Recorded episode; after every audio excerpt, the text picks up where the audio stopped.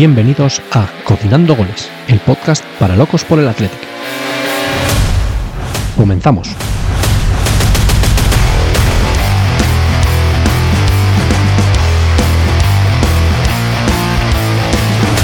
Hola, muy buenas cocineros y cocineras rojiblancos. Bienvenidos una semana más a otro podcast de, del Athletic, de nuestra enfermedad, de nuestro equipo que es el que nos hace levantarnos cada mañana, el que nos da algunas veces felicidad y otras veces pues es, nos entran los instintos suicidas. Pero bueno, encantados de estar aquí una vez más, después del partido de ayer contra, contra el líder. Y parece mentira que después de, de llamarlo líder tengamos que decir el Girona. Eh, no creo que haya pasado muchas veces en la historia de la liga que un equipo como el Girona a estas alturas de, la temporada esté como líder. O bueno, después del partido de contra el Athletic ya no, pero vamos, que estaba haciendo una grandísima temporada y nos tocaba lidiar con la más fea y me parece que el Athletic pues dio la cara. Eh, una semana más estoy aquí con, con mi compañero de siempre, el que me acompaña en las buenas y a las malas y que una vez más aquí está. Edu, ¿qué tal estás? Muy buenas, Julen. Estamos otra vez aquí, otra semanita más, otro partido más. Pues sí, es curioso que se diga empatar contra el líder Girona. Es una cosa, una sensación diferente. Pero bueno, cuando se dice líder y empatar, oye, yo me voy, me voy más que satisfecho. Pero bueno, ya hay veces que, que no siempre son equipos grandes los que están liderando, como no sé, Real Madrid, Atlético Madrid. Otras veces hay equipos mediocres y también lideran, como son el Girona, el Fútbol Club Barcelona. Eh, Edu. Estoy totalmente de acuerdo. Ay, espero que no haya ni- ningún escuchante del podcast que sea eh, no aficionado, sino simpatizante del Barcelona, porque aquí somos un poco haters del, del, del FC Barcelona. Pero bueno, pero oye, hoy es un día mm, eh, Especial. especial, o, o, por qué no decirlo, importante, porque vuelve, es la vuelta de- del hijo pródigo, que ya parecía que nos había abandonado, que no quería venir, no sé qué, hasta, qué habrá estado haciendo, pero bueno, estamos contentos de que vuelvas. Miquel, ¿qué tal estás?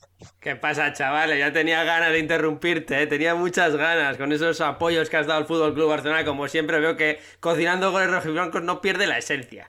Y quien había dudado de mí, tengo que decir que he vuelto para quedarme. ¿Quién dijo eso? No me acuerdo, pero creo que fue, no sé si Cristiano Ronaldo, uno de estos. He vuelto para quedarme y para construir esto, que vamos hacia adelante y no vamos a parar nunca. Muy buena, estoy encantado de volver, Julen. Me alegra, además con ese, con esa voz que tienes ahí, con esas ganas se te notan en la voz a la hora de hablar. Y oye, y tanta humildad comparándote con, con alguien como de, de- de perfil bajo, como es Cristiano Ronaldo. Sí, estamos yo y Garnacho. Que por cierto, menudo chicharro ha metido, ¿eh? No sé si lo habéis visto, Sí, sí. pero madre mía. El premio Puskas está asignado ya. Total, ¿eh? Lo que le, lo que le costó a, a Ronaldo, ya que estamos hablando de él, eh, no sé cuántos años, pues meter aquel gol famosísimo contra la Juventus. Me parece que el de Garnacho ya con, no sé si tiene 19 o 20 años, lo ha conseguido ya en esta corta edad. Y yo te diría que es hasta más complicado, pero bueno. Es igualito al de Rooney con el United también. Ex- eh, Total, total. Quizás es, él está un poco más escorado, un poco más lejos, pero sí es la misma, no sé, la postura, el, el balón viene desde el mismo lado y todo. Pues sí, dos golazos que, bueno, no tienen nada que envidiar al que nos hizo empatar esta jornada contra el Gir- Girona, el gol de Iñaki Williams, que bueno, ya hablaremos durante el partido. Bien hilado, no eh, entrar, bien hilado, eh. Yo pensaba que ya estábamos en fútbol internacional o que estábamos en el futuro cuando el Atleti juega Europa ya, eh. El año que viene, ¿te refieres? Champions, ¿no, Julen? exactamente. Oye, oye, bueno, ahora mismo volvemos a estar sextos, ¿no? Empatados ahí Quintos, con la quintos. Real. No, la- ah, sí, en, igualdad de puntos estamos delante de la Real. No me sorprende, no me Es sorprende. curioso eso, porque habiéndonos metido un 3-0 fue, ¿no? En, en- Sí. en el Real de Arena, el Atleti va por delante de la Real Sociedad. Y el- Básicamente que no se actualiza la clasificación hasta que no juega el segundo partido contra, contra, contra el otro equipo. Entonces los goles a favor y en contra eh, pues, pues valen más que el emparejamiento directo, ¿no? Pero creo que las estadísticas entre Real Sociedad y Atleti son prácticamente clavadas. Creo que llevamos un gol más y un gol menos en- encajado o algo así. No sé, nos No, diferenciamos no, en nada. vamos. Somos equipos parejísimos. Vamos, un gol más a favor y un gol menos en contra. No, perdón, vale. un gol más a favor y un gol más en contra. Eso es. Sí, sí. Estamos muy en más iguales 8 todos. los dos equipos. Exacto. Lo único que nos diferenciamos, y ya por darle una pequeña pullita a la Real Sociedad, que bueno, vosotros ya sabéis que yo soy bastante Real Sociedad friendly, pero bueno, han salido las estadísticas de, de equipos de primera división en los que menos se juega en sus partidos, y la sorpresa es que no es el Getafe, de hecho creo que es el tercero o cuarto por la eh, cola, y el que en el equipo que realmente en el que menos se juega, minutos efectivos, pues es la Real Sociedad. Todo hay que decirlo, oye. Mira, eso no me sabía yo. Y, y de, y de los que más faltas hace ¿eh? en el centro del campo. O sea, Sí, sí. esa- esa- Yo- Yo ya te digo, sí, yo, la Real Sociedad hace muchas cosas muy bien y esa es una de ellas. Así. Eh, totalmente. pero nada, oye, ya va. Muchas faltas, pocas amarillas y muy efectivo, la verdad. Joder, parece que estoy alabando. Exacto, me ha sí. cambiado, Edu, me ha cambiado las vacaciones. Estoy alabando a la Real Sociedad, no puede ser esto. De que vuela Gary, que vuela nuestro antiguo Gary. Ese, ese, el de alabar a la Real es mi papel, el vuestro es otro, ¿eh? por favor, no, no, no, no, nos, no nos pisemos las colas. Pero es nada, eso, oye, eh, ayer, partido de lunes, después del parón de selecciones, en el que, por cierto, varios de nuestros jugadores participaron con sus respectivas selecciones, que por cierto, Iñaki Williams no sé cuántos viajes ni cuántos kilómetros se habrá hecho, pero bueno, una buena tralla. Menos mal que se va en avión y no, no en burra, pero bueno. Eh, pues oye, partido de esos que nos gustan, o por lo menos a mí, si es en fuera, pero cuando es en casa, que nos toque el lunes, siempre es un bajón. Pero oye, no nos vamos a quejar hoy de eso, ¿no? Eso ya era parte de, otras temporadas. Esta temporada, por lo menos, no- nos están, se están portando bien en cuanto a los resultados. Oye, un detalle, ahora que nombrabas a, Iña- a Iñaki Williams, Julen. Yo creo que es la primera vez que, se, que noté a Iñaki cansado. Como que se le subían los gemelos al final del partido. Y entiendo que tiene que ver con los viajes que se ha metido y que ahora es internacional con gana absoluto, ¿no? O sea que, vamos, no se va a perder ni un partido. Total, no, no. De momento no se está perdiendo ningún partido. Y sí, sí, obviamente estos viajes, estas kilometradas que se meten, ¿no? tienen que pasar facturas. Incluso alguien que tiene un físico tan privilegiado como Iñaki, pero que no, no, no se ha perdido ningún partido de momento.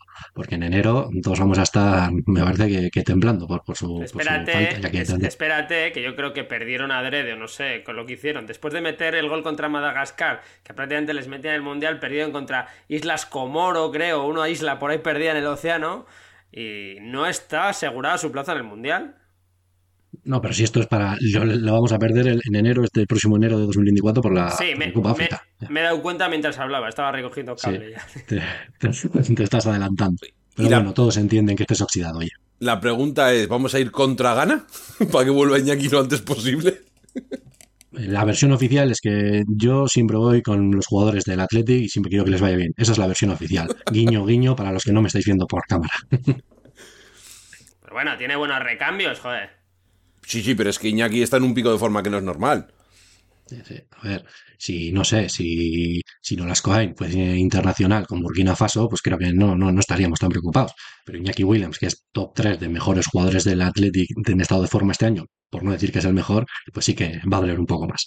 Pero bueno, vamos a entrar ya en faena. Lo dicho, partido contra el Girona, eh, venía líder, un equipo que está desplegando un fútbol, me parece que, que espectacular. Nadie hubiese dado un duro, por lo menos no hubiese dado un duro a principio de temporada por ello.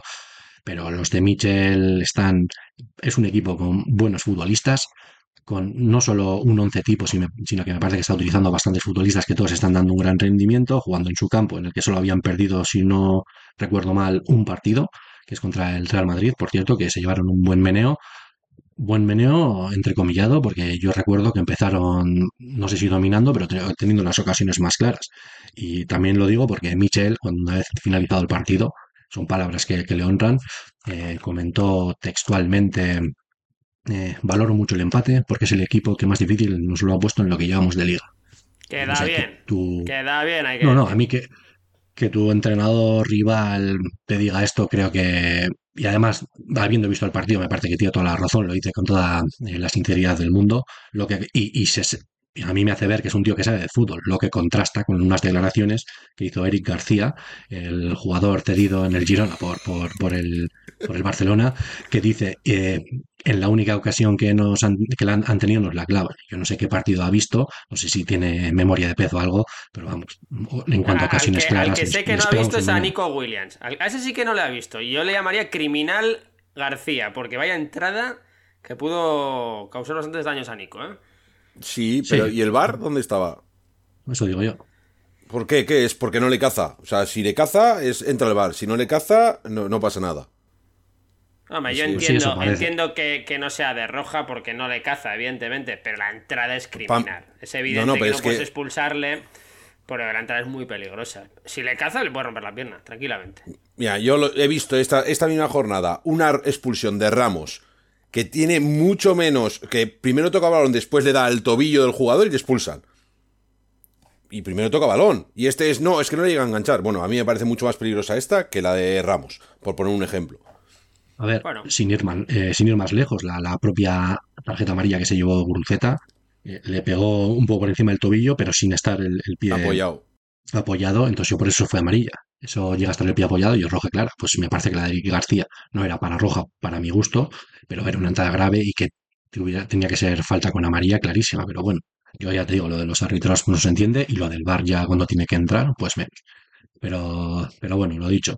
Eh, que mm, así para empezar, que bueno, ya llevamos unos cuantos minutos y todavía de decir para empezar, pero ¿qué, qué, qué opináis del partido? ¿Cómo, ¿Qué sensaciones os quedan o qué titular me podéis dar?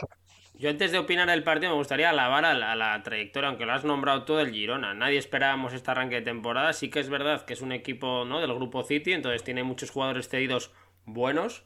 Además eso hace que no tenga riesgo de que en invierno le fichen alguno, porque si hace este, este inicio de temporada, yo que sé, por ponerte un ejemplo, el Getafe con, estos tipo, con este tipo de jugadores, da por hecho que que en invierno vendrá algún equipo para fichárselo. El Girona no tiene ese problema porque tiene la pauta económica del City y tiene muy buenos jugadores. A mí me gusta mucho Stuani de delantero, siempre me ha gustado.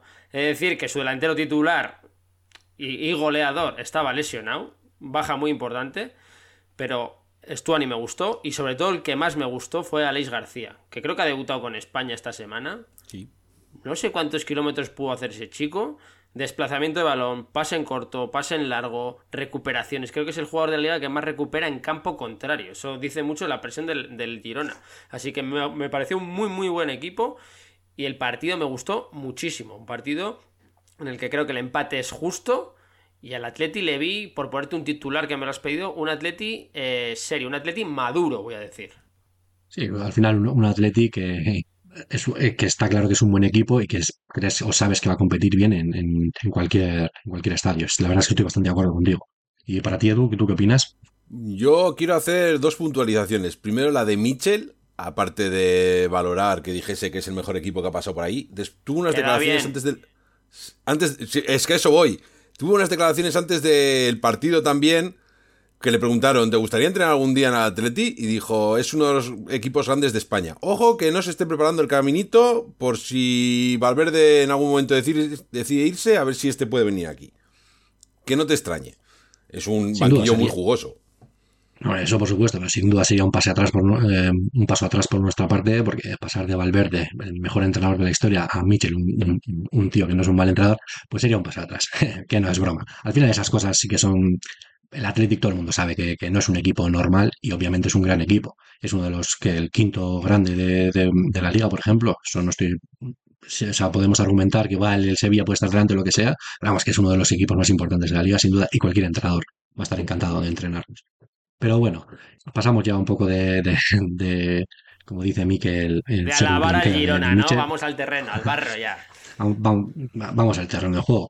A mí, ya te digo, yo cuando sabía que nos tocaba el Girona o en este par de semanas que hemos estado, digamos, esperando este partido, pues sí que tenía, no el miedo, porque nunca vas a tener miedo, pero sí que pensaba que iba a ser un partido muy, muy, muy duro. El Girona, ya te digo, está en, un gran estado de forma y ya no solo gana los partidos, sino la manera que tiene de ganarlos, que suele meter muchos goles. Entonces yo pensaba que iba a ser un- un lugar muy complicado para sacar algún punto. Y tú muy bien comentaste mientras estábamos viendo el partido que dijiste, si queremos puntuar vamos a tener que meter gol. Y yo la verdad es que estoy completamente de acuerdo con eso que dijiste, porque aunque quizás el Girona no nos estaba dando un paseo, ni mucho menos, porque es más, las mejores ocasiones para mí eran del Athletic, sí que veías que tiene las cosas muy claras y cuando un equipo está tan, tan en buena forma, es que esas cosas se notan.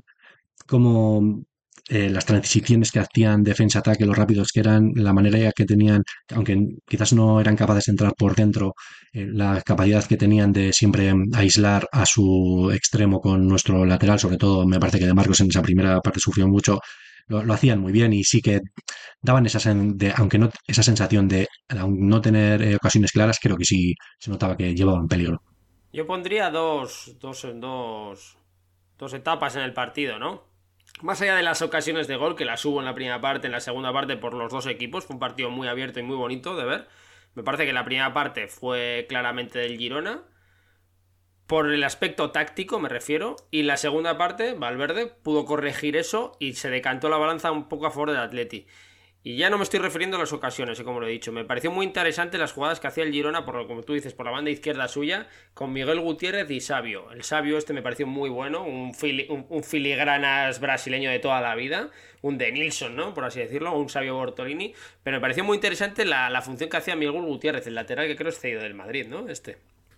O vendido 50% o, algo así. O vendido, sí. Porque si te fijas, a la hora de atacar, estaba prácticamente de, cuarto delantero. Hacía unas diagonales, en vez de doblarle por fuera a Sabio, que era un extremo puro que se pegaba a la cal, se metía muy por dentro y eso hacía que hubiese superioridad entre. Bueno, que Oscar de Marcos se hubiese desbordado en esa primera parte y aquí Iñaki Williams se perdía un poco. Tendría que bajar prácticamente hasta el lado de Vivian si quería cubrir a Miguel Gutiérrez.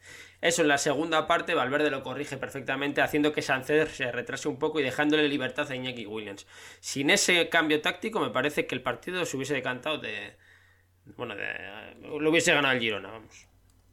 A mí me parece que hubo la primera parte a mí me pareció muy igualada para los dos. Tuvieron los dos ocasiones incluso claras los dos.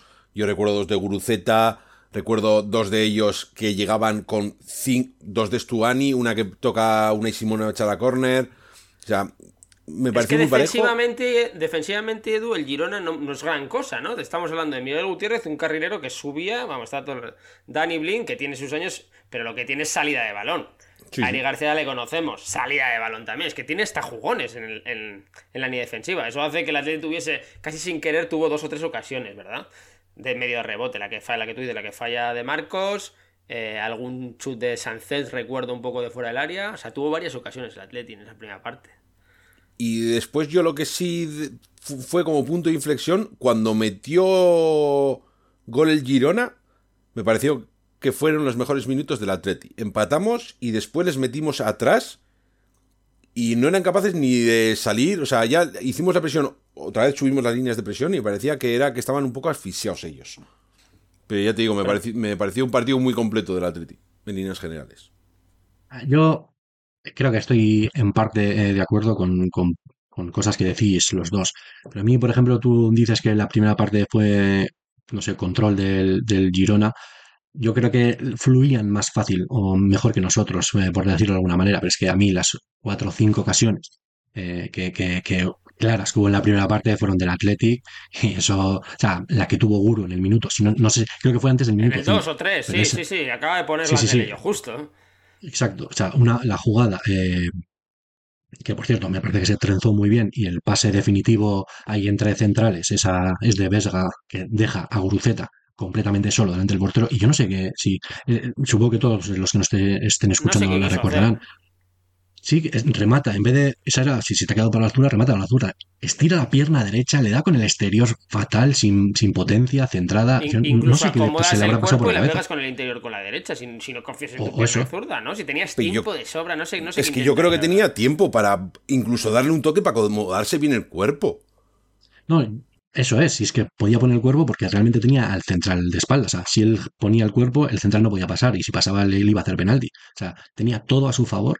Que luego, si la fallas, pues bueno, ya criticaremos si fallas una tan clara o lo que sea. Pero es que la decisión que tomó me parece que es la peor decisión, decisión que ha tomado Gruceta desde que está en el, cuando el Atlético. Fue una ocasión clarísima que parece mentira que, que haya fallado. Es que la primera parte son cuatro tiros a gol, ¿eh? Del Atlético. Entre tres palos. No, no, que eso te iba a decir tuvo Guru, o sea, esa de Guruceta. Luego Sánchez tuvo una en una media vuelta a, un chut dentro del área. Una de De Marcos, que en un contragolpe que se parte desde banda izquierda, eh, creo que Nico se la daba a Iñaki, Iñaki se la da, mete a, De Marcos, pero está hablando en el punto de penalti, chuta y se la va por encima del larguero. Otra de Guru con un disparo. Y luego una de Vesga, que también le fue un pase atrás ah, y justo dentro del área y también se fue por alto. Esa, la de, no sé si fue parada. pero es que de esos cinco disparos, me parece que fueron cinco paradas, o por lo menos cuatro de ellas eran paradas. Quiero decir, que eran ocasiones clarísimas de gol. Cuando el, el Girona en sí, en la primera parte, me parece que las únicas paradas que tuvo, paradas por llamarlo de alguna manera, que tuvo este Unai Simón, fueron en centros que, que las acabó agarrando él. Por eso. Bueno, Entonces, que me agarrando, digas que la- hay una que llega por los pelos que sale rozando el palo que la toca. Vale, sí, cierto. Cabeza, Sí, es verdad, otro cabezazo de Stuani. Stuani que sale también rozando el palo. Eh, dos claras que recuerdo yo. Y creo que una tercera. En una jugada también de, de Sabio este que le, le volvió loco en la primera parte mm, a De Marcos. Mm, Ah, sí, No, sí, recuerdo. Del, paradas del ucraniano. O paradas como tal es igual solo una, pero. Por eso. Pero peligro yo, vamos. Por eso te dije lo de que Sí. si queremos empatar, o sea, si queremos puntuar hay que meter Sí, gol. Porque veía que iba a caer en cualquier momento. Además que es un equipo enrachado, que es un equipo que, que es el primero de la liga. Cuando tienes la flecha para arriba, es que esas cosas se notan. Es como que todo, todo, todo te va cuesta abajo. O sea, todo es mucho más fácil. Pero eso, yo quiero, quiero eh, decir que el Athletic, aunque eh, pues obviamente sufres porque estás jugando en primera división y son todos los rivales son muy buenos, me parece que para el Athletic en esa primera parte perdonó. Pero lo que pienso es que me, mm, me parece que Mitchell, como obviamente todos los entrenadores de primera, eh, saben muy bien cómo hacer daño en el Athletic y eso que dices tú, esa variación táctica que a mí me sorprendió mucho, no sé si lo, eh, lo lleva haciendo toda la temporada, pero de Miguel Gutiérrez, apareciendo siempre como una especie de interior, el papel que yo pensaba que iba a estar haciendo eh, Iván Martín, al final lo hacía eh, Gutiérrez. Estaba Sí, siempre sí, sí. en ese perfil de, de interior y eso qué hacía? Hacía que aislaran todavía más a De Marcos, porque entonces eh, la pareja de centrales, bueno, en este caso Pared, no, en ese a la lado... pa- Vivian. No, eh, no, tiene no, que- Vivian, Vivian, Vivian. No, Vivian. Vivian derecha. Vivian tiene que preocuparse por él y eh, para crear superioridad en ese lado tiene que bajar el medio centro, pero es que entonces De Marcos siempre se va a quedar solo con, con Xavi, que para, fue un, un dolor de muelas para Oscar De Marcos, que creo que la- en los primeros 15 o 20 minutos eh, le, le- le estaba, se estaba yendo de él todo el rato y yo veía que íbamos a sufrir por eso, pero luego creo que De Marcos dio un paso adelante y como aprendió a, a defenderle mejor y ahí hubo más, eh, m- o sea, más oportunidades de, de- de cortar el Yo, balón y yo- yo hacer ahí no estoy de acuerdo, Julen. No creo, no creo que De Marcos diese un paso adelante. A ver, De Marcos, eh, no creo. Ni cuando le estaban volviendo loco que lo estuviese haciendo tan mal, ni cuando le ató es que lo estuviese haciendo tan bien. Es que le estaban dejando vendido. Y a un jugador encarando, un jugador que está quieto, quieto en la, en la línea de cal, simplemente esperando a que le llegue un balón para hacer el esfuerzo ahí, porque no tenía ni que defender. Si te fijas, todas las diagonales le estaban buscando. Arnau Martínez, este desde la banda derecha, el lateral, se cansó de meter diagonales. Sí. Eh, Aleix García también. Y todo el rato, vamos, tenían clarísima cuál era la jugada, pero clarísima. Y dónde estaba, el, el- como tú dices, el agujero del Atleti. Luego, para mí, fue Valverde el que corrigió retrasando a Sancet en vez de apoyar. Podía haberlo apoyado con Vesga o con Galarreta, y no. Retrasó a Sancet y eso hizo además que el Atleti tuviese mejor salida de balón y los contragolpes se fue cuando les pillamos realmente, ¿no? Con esas conducciones de Sancet. que, si te fijas en el gol, digamos ese contragolpe viene, o sea, eh, el que pierde el balón o el que da el último pase del Girona, que es cuando le cortamos el balón, es el Miguel Miguel Gutiérrez. Gutiérrez. Y luego Sí. esa jugada desemboca en, En eh, esa banda balón que no estaba en- él, que hay un agujero. perfil, eh, exacto, que por cierto Sí. luego Williams lo hizo como, como lo hizo, pero sí, exactamente. Al final todos tenemos, eh, tú, tú basas tu fútbol en crear, hacer daño de cierta manera y sabes que vas a potenciar eh, un lado de tu, de tu partido, de, tus características, dejando pues otro lado, pues un lado débil. Ellos, su lado débil era quizás Miguel Gutiérrez atacando tanto que luego le puedes pillar atrás y para, para mí el nuestro es que siempre basculamos demasiado, que eso lo venimos comentando ya varias temporadas, basculamos de más y siempre luego tienen los, eh, cuando nos consiguen hacer unas diagonales como las que hacían con Sabio, pues luego siempre tienes a ese tío, el driblador del equipo rival, pues con tu lateral uno para uno, que siempre va a tener las de perder el lateral. Sí, pero luego, por ejemplo, al Sabio este le cambian en la, al final del partido, le cambian a la banda izquierda y fueron los cuando, la- cuando, el, cuando el Girona se recupera después de ese arreón del Atleti, ¿no? Buscando tres balones al Sabio, que le encaraba en este caso al Ecue y también le volvió loco, ¿no? En dos o tres jugadas.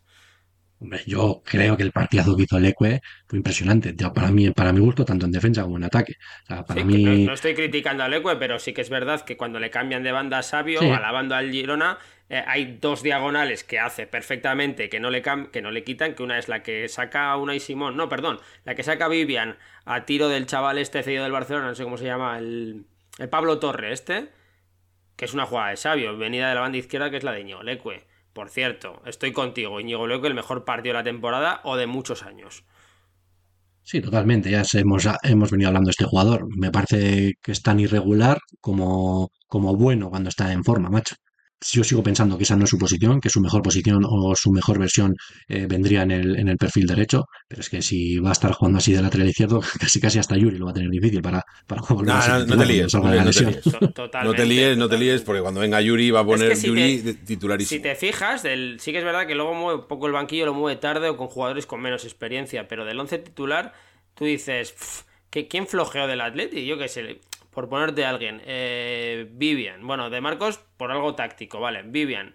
Estaba claro que le flotaban para la salida de balón, ¿no? Eh, y, otra vez la salida de balón de Vivian, pues bueno, desentona.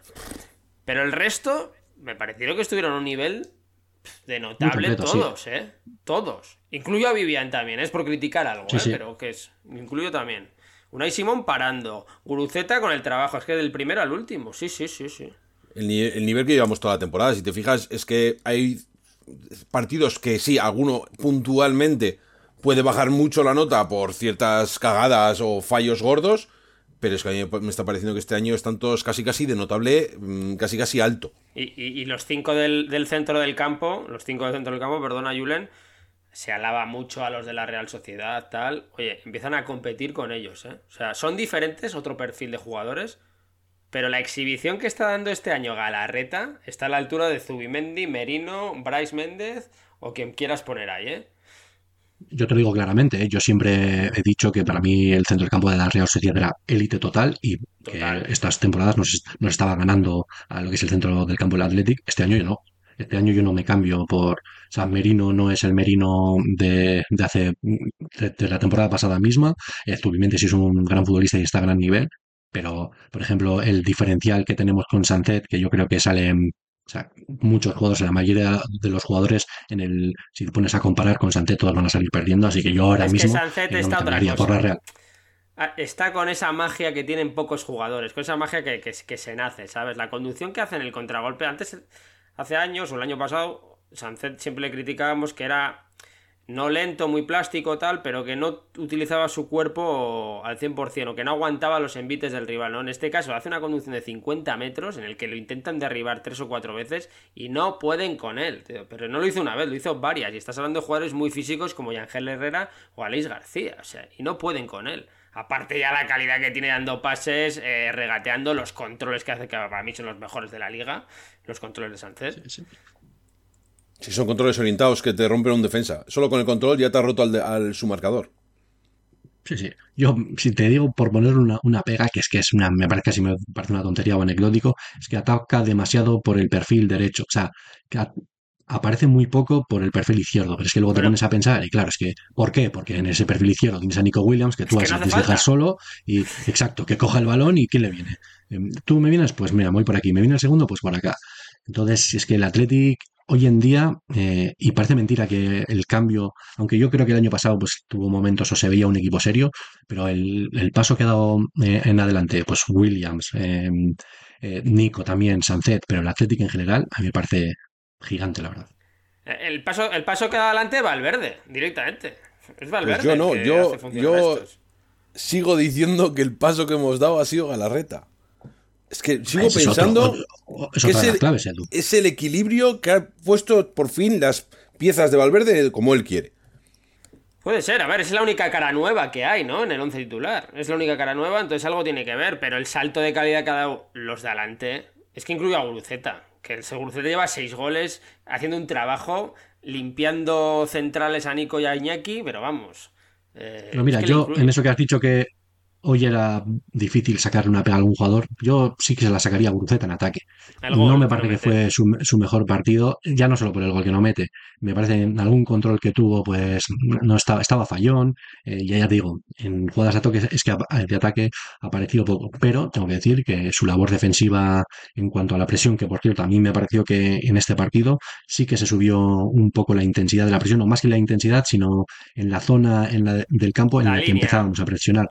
Me parece que avanzamos otro poco más, que con respecto a, partidos anteriores de esta temporada, a mí me parecía que ya no, quizás no íbamos tan desbocados hasta atacar al, empezar a presionar al portero. Creo que nos manteníamos unos metros más atrás, pero me parece que contra Girona esa presión se subió y ahí Bruceta pues es uno eh, su, su, labor es, es, muy importante y fue muy efectiva. Ya lo dijo el propio Michel, que la presión del Athletic era la mejor presión o el mejor equipo que había venido aquí a jugar contra ellos, el que más difícil se lo había puesto y que la capacidad que tuvo el Athletic de, de anular mm, pases interiores de, del propio Girona, pues hizo que su fútbol no fluyera tanto como, como es normal y para mí se vio eso reflejado en que Iván Martín, que creo que es un jugador que está haciendo una temporada tremenda y es un jugador que tiene una calidad que se le cae, pues mm, no apareció tanto durante el partido. No, de hecho es el que menos se le nombra, porque yo recuerdo jugadas de todos, eh, Yangel, digo los del centro del campo, eh, Yangel llegando, eh, teniendo ocasiones, incluso Alex García, Iván Martín la verdad que no. El ucraniano metió gol, de Sabio ya hemos hablado, Vestuani pues, sus guerras de siempre. Sí que es verdad que la presión del Atleti que tú dices yo creo que se nota más porque es un campo muy pequeñito. No sé las dimensiones, pero la sensación que me daba era de un campo muy pequeño y, yo creo que estaba muy estudiado el juego del Girona y hacía que, como que los tres defensivos, los tres de centro del campo, les flotasen hasta un punto a los centrales del Girona, que son los que sacaban el balón. ¿eh? Eric García y Dani Blin son los que sacaban el balón en el Girona. No hace falta que Alex García pase le vamos a dar el aprobado a, a, Valverde, que en estas dos jornadas, o sea, dos, mm, dos, semanas o por lo menos diez días que ha tenido para preparar el partido, pues me parece que se ha trabajado bien eh, la táctica para, sí. para anular al, al, Girona, así que pues hombre, un aplauso para Valverde, que ya que le, desde, por, o sea, yo le vengo dando caña sobre todo por, por, eh, por los cambios, que hoy no va a ser diferente eh, hoy no va a ser diferente, pero le vengo dando mucha caña, pues oye, cuando creo que lo hace bien, pues también es de, de alabar y muy bien el Valverde que nos tiene ahí arriba peleando por la Champions. ¿Qué pasa con los cambios, pues? ¿Creéis que fueron muy tarde o qué? Sí, para mí los cambios eran cuando estaba viendo yo el partido, eh, antes de que los hiciera, yo eran los que pensaba que tenía que hacer y me lo fue haciendo. Eso sí, 10 minutos tarde, para mi gusto. Sobre todo ya los tres últimos, o que no sé exactamente. Los dos últimos, los dos últimos en el 90 y los dos anteriores en el 81. En el, sí, es que... eso es, no sé. Para mí esas piernas nuevas se hubiesen, se hubiesen necesitado antes, aunque tengo que decir que se veía que el equipo estaba todavía, el conjunto estaba bien formado, estaba bien armado, no estaba, se, pues se le podía ver a Iñaki Williams, como has dicho tú, que parecía que sí eh, estaba un pelín cansado más de lo habitual, pero a mí me parece que, que tardó. Yo criticaría. A mí no me parece que tardó primero porque vienen de descansar. O sea, el, todo, prácticamente menos Nico, Sancet y Iñaki los otros llevan 15 días sin jugar, por lo tanto no creo que estuviesen cansados. No creo que se notase el cansancio. El único cambio que me chocó, creo que a Iñaki le había, tendría que haber quitado antes y en, en, vez de quitar a Nico, que Nico seguía de flechita para arriba, seguía encarando, además que estaba picado con el, con el lateral que tenía porque no sí. hacía más que hacerle faltas, estaba muy picado, eh, en el buen sentido, vamos, que lo estaba intentando una tras otra y ahora justo le habían sacado al, al brasileño, le habían cambiado justo el del pelo rosa y creo que le iba a hacer un, un, hijo por esa banda. Ahí sí que me parece que pecó. De todas formas, creo que lo que sale del banquillo es... Igual porque el once titular está muy en forma, ¿eh? pero me parece que hay un salto de calidad en estos momentos. Te pongo ejemplos. Raúl no voy a hablar porque Raúl da lo que da, ¿no? Pero Ander Herrera no está evidentemente al nivel de Galarreta, ni mucho menos. Berenguer sí que es verdad que en los últimos partidos nos ha rascado puntos con el gol del Celta y con el, con el cabezazo contra él, Valencia creo que Valencia. fue. Sí, pero no está al nivel de Nico Williams, evidentemente. Unai Gómez, nos encanta que le den minutos a este tipo de gente, pero evidentemente tampoco está al nivel de Sánchez. Y Malconares tiene un futuro prometedor, pero no está al nivel de Iñaki Williams. Vuelvo a decirlo, porque los nivel del 11 titular de Atleti está muy alto en estos momentos, ¿no? Pero sí que se notó, evidentemente, cuando hizo cambios, que fue el arreón final del, del, del Girona. Yo voy a decir una locura. Yo creo que tendría que empezar a Valverde un poquito a. No te voy a decir a rotar, pero sí dar minutos a los. a la unidad B. O sea, un partido. Miedo, ¿no? no, miedo no, pero. Eh, o sea, 60 minutos de descanso en un partido a Nico. Y que salgan en el, en el 60. O sea, pa, pero también sobre todo para tener enchufados a la unidad B. Es que al final decimos que es un salto de calidad muy grande. Claro, pues que los otros rascan minutos. Pues, ¿Qué minutos rascan? Si es que Berenguer nos ha dado eh, un empate y una victoria, ¿en cuántos minutos totales? ¿12? ¿15? No, pero sí, claro, los minutos decimos... que tiene Berenguer, no, a mí Berenguer no me preocupa porque Berenguer los aprovecha, pero sí que es verdad que el miedo que, por eso te decía a ver si tenías miedo, porque justo hoy lo comentaba con un, con un amigo mío, ¿no? El, el, el, miedo a que el equipo se le caiga, como se le ha caído todos los eneros o febreros en las últimas temporadas, ¿no? Que hace que el Atlético tenga un bajón y no consiga llegar a Europa. Yo creo que el colchón este año va a ser bueno. Va a ser bueno tengo que decir que hay equipos tan malos este año en la liga que eso hace que la parte de arriba se comprima también. Entonces la zona europea va a estar tan comprimida como la de abajo va a estar muy claro quién va a bajar, ¿no? Hay cinco equipos muy malos este año. Creo que llevan 10 partidos seguidos sin ganar. Ninguno de los cinco. Es acojonante lo de este año. En Almería no ha ganado todavía, ¿no? No. No, Es pero los últimos el único- 10 el los, único que ha los- ganado. los Sí, cinco sí, sí. últimos clasificados llevan 10 partidos sin conocer la victoria, tío. Los 10 últimos cada uno. Eso está haciendo un salto, haciendo que los puntos se acumulen evidentemente en la zona media de tabla, Claro. que es donde está el, el Atleti en este caso. Es que del salto del séptimo al octavo ya son cinco puntos, ¿eh? Es que ahí se está abriendo una brecha que a nosotros nos va a venir muy bien, pero es que es una brecha muy o sea, importante. Sí, al final mm, la liga no espera a nadie, macho. Como no saques de no, no un colchón, sino unos puntos para, para estar ahí, pues un po- tener la posibilidad de estar un poco más tranquilo cuando te lleguen pues los rivales más potentes o, o- o derrotas por de una mala racha. Vas a ir empalmando malas rachas, malas rachas, y luego te llegas a febrero teniendo, pues eso, eh, quizás la salvación a 5 o 6 puntos y ya te puedes ir olvidando que siempre pasan milagros como el mítico español que siempre se salvaba en la última jornada con goles de Coromina y así, pero que esas cosas no suelen pasar. Pero bueno, nosotros nos tenemos que preocupar por, por otras cosas. Cuando nosotros cuando miramos la clasificación nos vemos en, la parte de arriba y nada hace, hace pensar que, esto no va a seguir así, pues que yo veo el equipo eh, con una, no sé, con todas las cosas muy claro lo que tienen que hacer. Quizás en defensa hay momentos puntuales en los que sufrimos más, como en los últimos, no sé si tres partidos que habíamos recibido ocho goles en contra. Pero bueno, eso son cosas puntuales. Yo veo el equipo en general muy bien. Y Hombre, a mí lo puntual, que me puntual. Julen, por ponerte otra pega, ¿eh? A mí lo de la defensa este año no me parece puntual, me parece el punto flaco del Atleti, estamos recibiendo muchísimos goles. Creo que se mejoraría con No Geray, con la vuelta de Geray, pero pff, estamos Hemos recibido muchísimos goles, pero ya te digo, ocho de ellos han sido tres partidos, a lo que voy me parece que hemos tenido cinco partidos en los que hemos recibido cero goles. Entonces es un poco injusto también como, no sé, no cebarse con solo la defensa, porque al final quizás defen- defender todo el equipo tiene que defender, pero normalmente cuando dices que te meten muchos goles, pues se, se- se le achaca más a la defensa. Y yo soy el primero que te digo que ha habido momentos en los que Paredes y Vivian han tenido fallos bastante fuertes que, que nos han costado goles, pero creo que en general eh, están dando bastante la talla. Yo sigo diciendo que hay los goles, y lo hemos comentado aquí en algunos programas, que venían muchas veces por fallos de los dos centrales.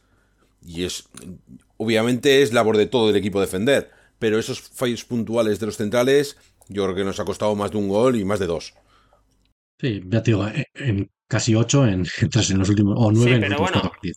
a- al inicio de temporada pensaba ser una, una defensa central, bueno, con la marcha de Diego Martínez, pensabas una defensa central sin Geray, diciendo Paredes Vivian titular, y tampoco es Yo me echaba a temblar. por ser algo positivos al final, o sea, Paredes, yo en los primeros partidos que hizo no pensaba ni que era jugador de primera división, ¿no? Por ser un poco catastrófico. Ahora es un, no voy a decir pedazo de central, pero es un buen central, es un central de primera división, ¿no? Sí, para mí sí, creo que va a ser nuestro el tercer central, pero a mí no me desagrada y teniendo en cuenta que tiene 23 años, es los fallos que pueda cometer ahora le van a venir bien para el futuro porque a estas edades tienes que ir eh, adquiriendo experiencia para ir mejorando exponencialmente tus, tus, tus habilidades. Y me parece que eh, Vivian solo tiene un año más y mm, eh, más de lo mismo. Eh, son centrales muy jóvenes que lo único que van a hacer es ir, ir creciendo.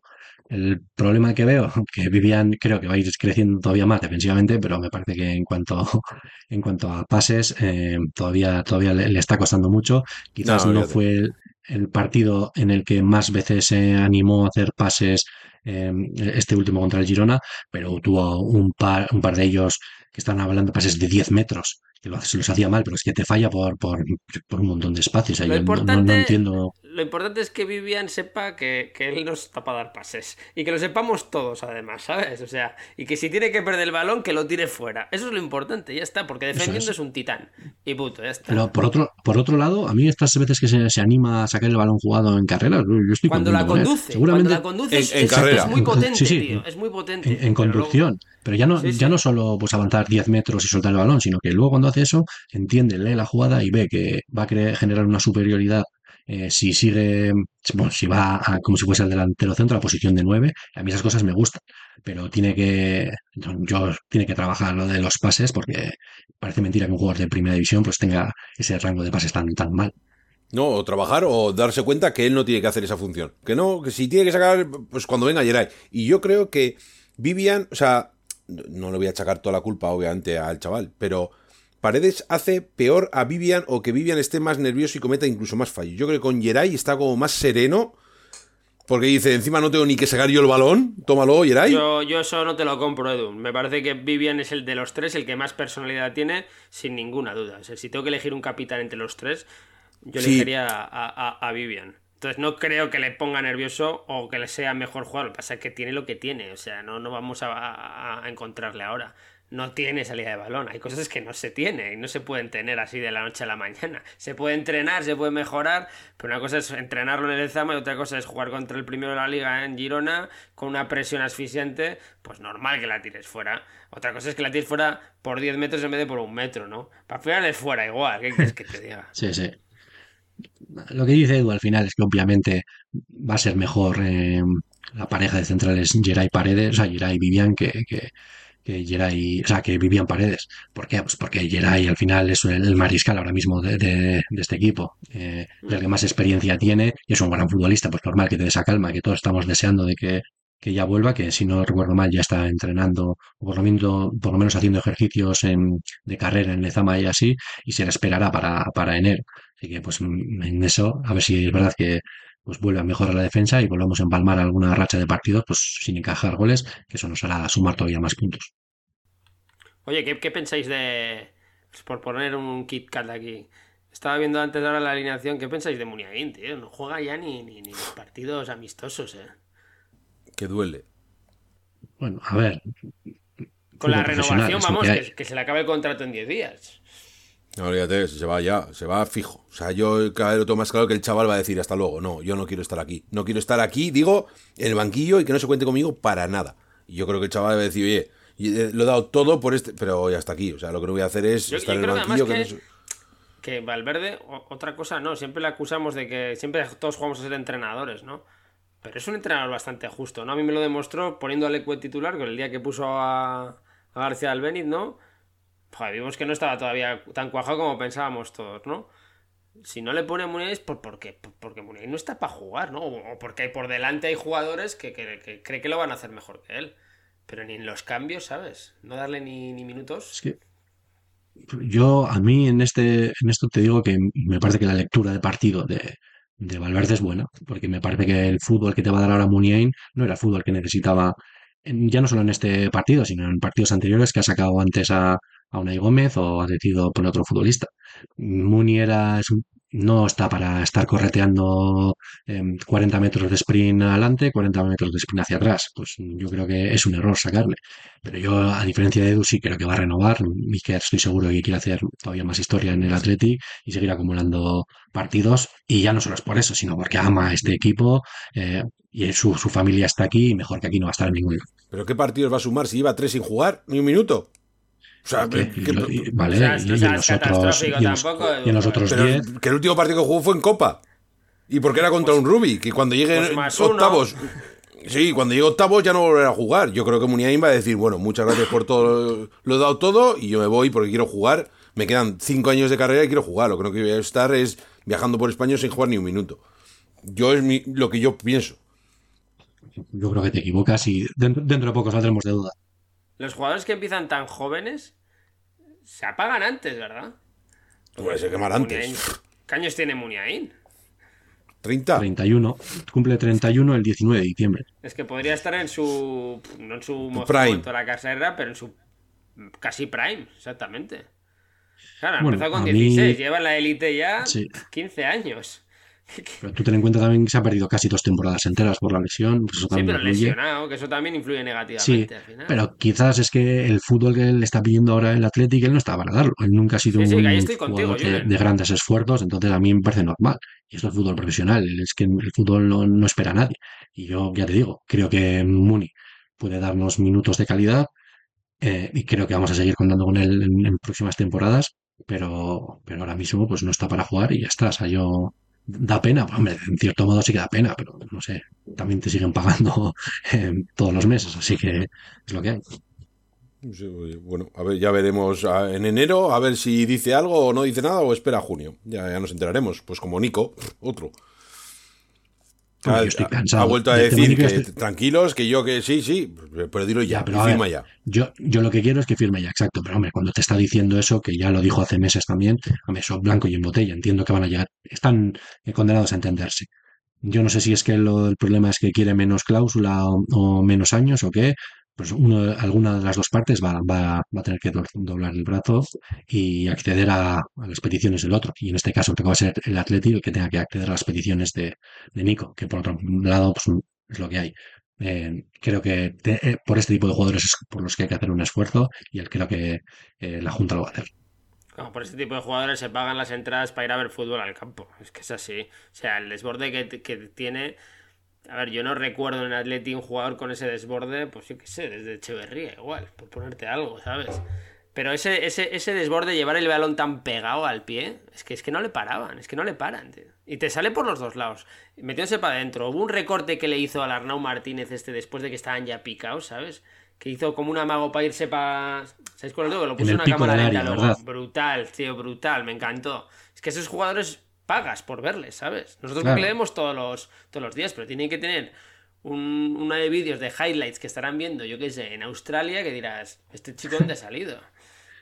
Sí, el tema es ese, que la de, me gustaría saber la, la, de ofertas que has recibido, porque ten en cuenta que si, si firma libre, pues te va a llevar, toma, te doy 30 millones de, no sé cómo se llama eso, por, por prima de fichaje, ¿no? Sí, sí, seguro sí, que sí. le estarán ofreciendo, porque si ahora te costaría, que, que tiene cláusula, imagínate, de 50 millones, y dices, vale, te doy 45, ya solo eso te estás ahorrando 5 millones, ya a un club le podría salir rentable. Pero sí, ya te digo, yo quiero creer o pienso sinceramente que, que, que, va a renovar y solo estoy esperando que de una santa vez pues lo digan, lo hagan oficial, porque sí que es que creo que la mayoría de atletixales estamos hartos ya, ya del debate y esto no le viene bien a ninguna de las partes, porque si al final siempre se emponzoñan las cosas y luego vete tú a saber si no puede haber algún problema y que el chaval cambie de opinión y se marche y eso sí que sería catastrófico para el Atleti, porque me, muchas de las bazas que tenemos para el año que viene estar en, en, Europa y si estamos para hacerlo bien es que Nico Williams siga, siga con nosotros. Y a mí lo que me sorprende no, es cómo... hemos... y, y, que, perdona, Edu, y que el Atleti juega en Europa. Porque cambia mucho sí, claro, la situación, es. ¿eh? O sea, que el Atleti juegue, por ponerte, bueno, no una exageración, porque está posible. Yo espero que el Girona caiga y deje ese vacante esa cuarta plaza. Champions el Atleti, que puede ser, no lo veo tan lejano, ¿no? Si mantiene este nivel, es difícil, pero bueno, si lo mantiene, es muy importante que el Atleti juegue en Europa, para que Nico Williams juegue en Europa, puedan retener a Nico Williams de otros casos y porque emocionalmente, pues mira el caso de Zubimendi, otro jugador de la Real Sociedad que ha decidido jugar en la Real Sociedad porque quería jugar en Europa. No dudo que Zubimendi no haya tenido ofertas muy interesantes, pero ha decidido seguir en la Real Sociedad en parte porque juega Champions y quería jugar Champions con la Real Sociedad. Es un motivo más, ¿no? Totalmente. O sea, al final, si tú le ofreces un buen proyecto deportivo, incluso no me extrañaría que pudieras retenerlo, retenerlo no solo durante dos años, sino tres, cuatro y los que hagan falta. Pero el tema es que llevamos tantos años sin entrar en Europa que ahora mismo claro. esa baza del club no la tiene de ofrecerle. Entonces, este año es muy, muy, muy importante, más si cabe que, que los anteriores, pues hacer una gran campaña y acabar en Europa para convencer a, a Nico Williams. Y, y, es que tú cuando si convences a Nico Williams, eso te hace que si tú sales al mercado a fichar al a lo que sean, o sea, que a los que sea, quiero decir, a los jugadores vascos disponibles que podamos fichar. Pues esos jugadores, pues si ven que está Sancet, si ven que está Nico Williams, si ven que está Unai Simón, dicen, coño, pues este Atleti estando en Europa con estos futbolistas, pues esto sí es un caramelo, quizás eh, sea más fácil ficharles. Así que, por favor, Athletic, seguid con este estado de forma bueno y Nico, venga, chaval, que hemos, os hemos arreglado a la familia, a la familia Williams la vida con esos contratos a Iñaki y a ti, así que por favor, renueva ya a mí lo que me sorprende es cómo hemos podido llegar a esta situación. De que ya haya llegado al último año de contrato, último mes, y que, o sea, que esto nos haya sentado hace dos años y decir, toma, firma. Otros sí, porque hace dos, hace dos, años Nico Williams no era el Nico Williams de ahora. Es que Edu, también es muy fácil hacernos trampas. Todos hubiésemos eh, querido firmar a Nico Williams el año pasado, ¿no? Que es cuando se debería haber hecho. Pero claro, Nico Williams llegó ya te estaba pidiendo ya. Es que, claro, aquí se juega a dos bandas. No. Y, y, hace dos años, encima. Sí, pero también es cuando sí, claro, pero las, gradas, las, gradas, estaban vacías y tenías un déficit anual de 30 millones de euros. Claro, que no, que no, que hace dos años no fue, tu Que hace dos años fue cuando ganamos al Madrid y al Barça en Copa del Rey, que es cuando despuntó él. O sea, que ese año es el momento en que te sientas con Nico y le dices firma. Mucho menos. Es que ahora es internacional, uno de los mejores interiores del mundo, posiblemente. Es que, es que ahora estás hablando de palabras mayores. Tú dices que no entiendes llegar a este punto, pues yo todo lo contrario, yo lo entiendo porque el jugador o sea, hoy en día es el que tiene la sartén por el mango. Yo me espero lo que haga falta, sé que el Athletic, cuanto más me espere, todavía me va a ofrecer mejor y sé que cuanto más me espere, voy a tener todavía más ofertas mejores incluso. Que yo ya digo, yo creo que va a renovar, pero al final, si tú tienes la sartén por el mango, ¿por qué no vas a esperar? Aquí el que más tiene que ganar, yo creo, es, es Nico Williams y la mejor manera de ganar es, es renovar por el mejor equipo del mundo que es el Athletic. Amén. Eh, así. Eh, pues eso, no sé, al final no hemos comentado el, el gol de Iñaki, que fue un golazo. Eh, cómo ha mejorado este chico. O sea, ya no es mejorado, sino yo creo que es estado de forma. No me creo yo que en un año haya pasado de ser un jugador no mediocre ni mucho menos, porque para mí era uno de los jugadores siempre más importantes del equipo, pero es que ese estado de forma le convierte en, un jugador súper peligroso que estoy seguro que condiciona en la manera de preparar eh, los partidos de los, del entrenador rival cuando viene a enfrentarse con nosotros. Y es que está, eso es, este me parece que fue el sexto gol, ¿no? Empata en el Pichichi de la temporada con Guruceta. Se está dando muchísimo. Y es que ya en conducciones, o sea, se ve que los rivales no pueden con él, pero es que ahora en, driblando con el balón, que ayer se metió entre dos futbolistas, hace el recorte para adentro y luego la pega en la izquierda cuando otros años pues la podía mandar a cualquier sitio, ya te la pone ahí ajustadita al palo que Galchaniga no puede hacer nada. No sé, Iñaki Williams, otro partido más en el que quizás sea el, jugador más importante del partido, no sé qué opináis. Edu, ¿qué opinas de Iñaki Williams? ¿Está, convencido ya como uno de los mejores jugadores de la historia del Atlético o qué? No, no, yo sigo diciendo que no, obviamente. No, a ver, eh, hay que lo del César, hay que darle al César lo que es del César. Y Iñaki está este año temporadón. Pero sigo diciendo que Iñaki cuando es más resolutivo es cuando no tiene que pensar. Como piense y tenga dos segundos para pensar, olvídate. Y ayer era de, mira, me voy por el medio, sé que soy más rápido que ellos, como me toquen voy al suelo es falta o penalti, y le pego a donde vaya. Y gol. Me parece, no sé, un poco injusto decirlo así, pero bueno. El tema es que fue el gol y yo creo que todos nos alegramos porque a mí, si te soy sincero, cuando nos metió el Girona me, pegué, me pilló un cabreo de la hostia. Que es verdad que a raíz del gol me parece que el Atlético tuvo grandes minutos, como has dicho tú al principio del programa, que has dicho que los mejores minutos del equipo vinieron a raíz del gol de, del Girona, pero a mí creo que la jugada fue buena en conjunto, un contragolpe de manual, muy bien llevado desde, creo que la saca Leque, luego es Sancet y luego Williams pues hace lo que, lo que le pagamos por hacer. Pero es que a mí me parece que decir que solo ha tenido que meterse un poco entre los entre dos jugadores. para mí. Pero bueno. Para mí es un golazo, eso, eso que quede claro. Pero para mí la mejoría de Iñaki Williams va en base a la confianza, bueno, a, varios factores. Una es la confianza. Creo que el hecho de que sea internacional y que haya jugado un mundial me parece que le ha hecho pues estar en la élite del fútbol y ganar en confianza, en el escaparate de muchos... Bueno, a Iñaki Williams ya se le conoce en otro país, ¿no? Al final. Eh, y eso en confianza influye y mucho, entiendo. Otro, ya no le mareamos con los cambios de posiciones. Antes sí jugaba por la derecha, por la izquierda, de delantero centro. Ahora tenemos un referente que es Gruceta y tu banda es la derecha, macho. De ahí no te muevas y lo que tienes que hacer es encarar, centrar o tirar. No tienes que hacer más. Yo creo que eso es la clave. Y segundo, ya no recibe melones de Dani García. Ahora recibe balones bien puestos de un tal Galarreta o de un Sánchez mejorado, ¿no? Que también influye. Yo creo que el 90% es la confianza, pero el juego del Atleti evidentemente hace que, que, que, Williams haya mejorado o dado un paso adelante, ¿no? Está en su mejor momento de su carrera, evidentemente. Yo creo que sobre todo tiene mucho que ver por la posición, ¿eh? Yo creo que Iñaki siempre ha sido un extremo. Le pusimos delantero porque no había más, pero Iñaki, y si no que lo diga Julen, que es el experto en el B, pero siempre ha jugado de, de extremo derecho, yo creo. Pasa que, claro, en segunda, pues corría tanto que le ponían donde le, pusiesen, se iba. Cuando jugaba en, el B. Pero yo creo que es, su posición es extremo derecho y irse de los rivales por velocidad o por habilidad.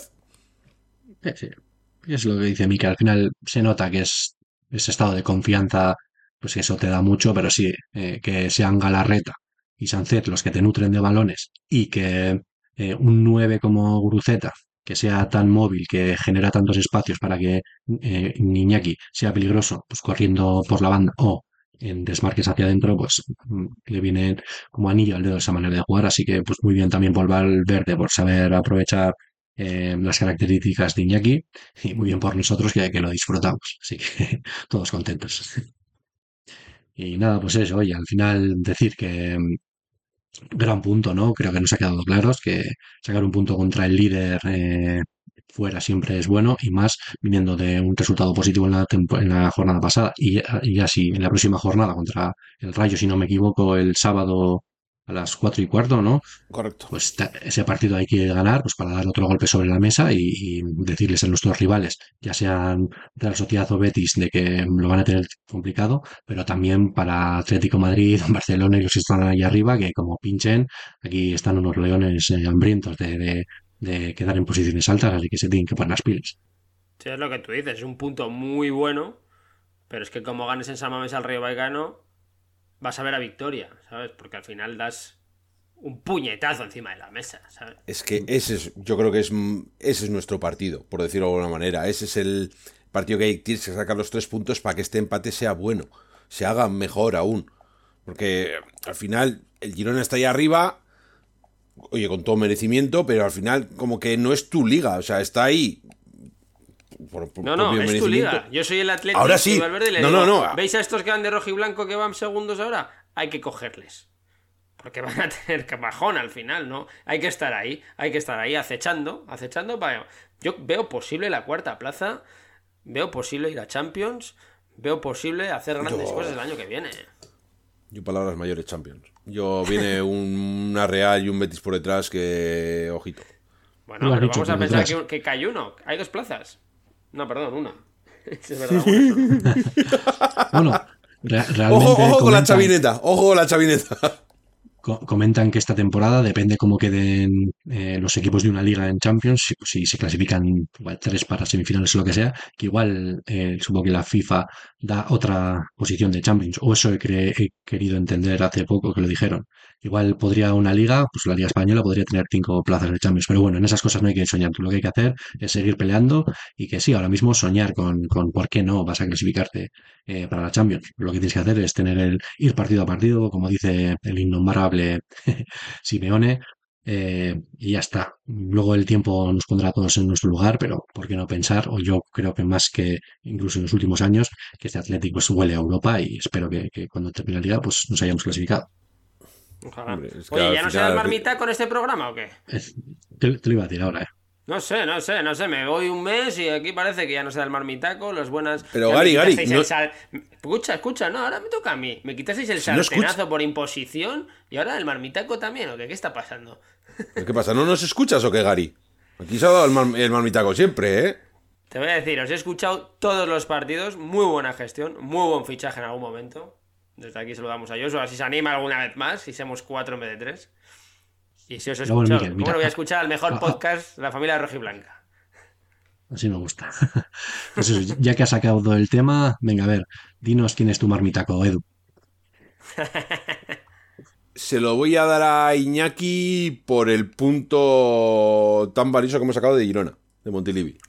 Bueno, está grabado. eso, metido un gol así facilito, ¿no? No, no, no. Un gol facilito, que le, pega con la zurda ya a donde vaya, ¿no? A donde vaya, a ver si te crees que disparó ahí, sí, ya. Sí. Nada, me, gusta, me gusta que se lo desañe aquí. Muy bien, Edu. Miquel, ¿cuál es el tuyo?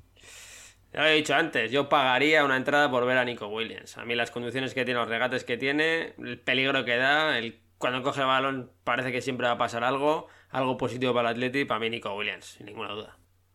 La verdad es que ninguno de los dos fallar y la familia Williams está llenando la, vitrina de sus casas de, de marmitacos, ¿eh? Madre mía, van a tener que irse todavía a una casa más grande para que les quepan todos. Pues no tenéis ni idea. Para mí el marmitaco claro de esta jornada es Íñigo Leque. En serio. Encantado con, su papel, esas arrancadas que tenía, cuando si tiene que doblar a Nico le dobla, si tiene que meterse por dentro se mete, generando peligro. Te digo, a mí yo muy contento con su partido es que cada día me sorprende más. No sé cómo lo hace este chico, no sé si ha llegado también a, se ha puesto pelo y, ¿sabes? es el, lo, contrario que Sansón, ¿no? Que a uno se lo quitan y le perdía la fuerza, pues uno se ponen y ya está. Ha dado una confianza de la hostia, yo no sé, se ha puesto pelo y, parece garrincha, Le hizo una diagonal ayer en 50 metros en conducción que me ha asustado. Una que tira luego aquí, ¿sabes? Grande Íñigo Turquía Leque. Te amamos aquí en Cocinando Goles, que lo sepas. Pues ahí queda, los marmitacos de los tres. Gran partido del Athletic, gran punto. Y ahora toca al Rayo Vallecano, un equipo pues, que nos cae muy bien, un equipo que me parece que hace un fútbol interesante, bonito. Se lo puso de pocas jornadas eh, complicado al Barcelona, que bueno, hay que decirlo que al Barcelona se lo pone complicado todo el mundo. Pero eso, ¿qué esperáis de ese partido el sábado en Samamés? Nada, poco. Ganar fácil, eh, irnos con los tres puntos, intentar asaltar la cuarta plaza y poco más, Julen. Yo es que estoy muy confiante. Entonces sé que el Atleti va a ganar y se va a llevar los tres puntos. Yo lo que, lo que, espero es que el Atleti siga en esta línea. Y es de no bajar los brazos, no bajar el pie del acelerador y es de seguir luchando por el objetivo de este año que es Europa sí o sí. Entonces, mientras... ver, mientras... un Athletic reconocible, ¿no? Que siendo eh, el jefe del partido, como quien dice, intentar imponer su ritmo, generar ocasiones y alguna. Sí, sí, o sea, pues eso, demostrar que se juega en San Mamés y que el equipo local es el Atleti y que se juega a lo que el Atleti quiere. Después ya, después en el fútbol puede pasar mil millones de cosas, pero bueno, la idea es, sobre todo la de Valverde, será esa, de tener el control, llevar el peso del partido, atacar por bandas, generar peligro, pues, pues lo de siempre, vamos. ¿Y qué resultado prevéis? Hombre, siendo el Rayo Vallecano, que sé que baja mucho fuera de casa, es lo que estamos viendo, Aparte que le cuesta mucho meter goles, creo que lleva solo 16. Eh, yo espero un 2-0 tranquilamente. Un 2-0 fácil. Con el. ¿Qué? ¿Te lo he robado? Con el bocadillo al descanso, ¿sabes? 1-0 al descanso, 2-0 al final del partido. Mira, pues por no copiarte, te voy a decir yo un 3-0. Bueno, poco a poco pedís entonces, ¿no? No, lo, lo, esperaba. Teniendo en cuenta los goles, estamos metiendo el partido hace dos partidos, ¿no? Metimos dos goles en San Mamés. Hace el último partido en San Mamés metimos cuatro goles, pues en tres ahora, pues no estaría mal. Pues yo voy a estir un poco más con los pies en, el suelo. 5 Voy a decir, hombre, un 2-1, un, partido que sea vibrante como los últimos partidos, que nos dé algo de guerra en, San Mamés el rayito, que disfrutemos todos y que ellos se vayan con cero puntos y nosotros con tres y a seguir ahí en la pelea por Europa, que no es nada mala. Así que eso, pues esto ha sido el programa de hoy. Oye, no sé si tenéis algo más que decir, más allá de que, Miquel, ¿qué tal te has encontrado después de un mes sin, participar? Muchas gracias por invitarme. Eh, siempre es una oportunidad venir a Cocinando Goles Rojiblancos. Eh, ya sé que hay mucha gente esperando a tener estas palabras, pero bueno, sé que soy el elegido y muchas gracias por confiar en mí. Bueno, pues si algún día te queremos volver a tener aquí, ya recibirás noticias de tu agente que le avisaremos a él. ¿Tú, Edu, qué? No, pues eso, bien, yo creo que bien. Ha estado, se le ha visto a Gary como siempre es Gary, entonces se le nota que no ha perdido esa chispa en el podcast. Así me gusta, siempre está bien volver el trío Calavera. Y por cierto, decir que no estamos hablando del Bilbao Athletic, pero victoria decimoprimera consecutiva, que es el mejor equipo de las cuatro categorías que hay, esa de, las cuatro categorías más importantes de, de la de España, vamos y se dice pronto. Así que tiene pinta de que lo que cagaron el año pasado, pues descendiendo de primera rifa a segunda, parece que lo van a, solucionar en, una temporada. Así que bien por los chavales y que sigan así. Y si no tenéis nada más que decir, pues oye, nos despedimos hasta el próximo partido. Esperemos que hayáis disfrutado del, del programa y hasta la próxima. Adiós.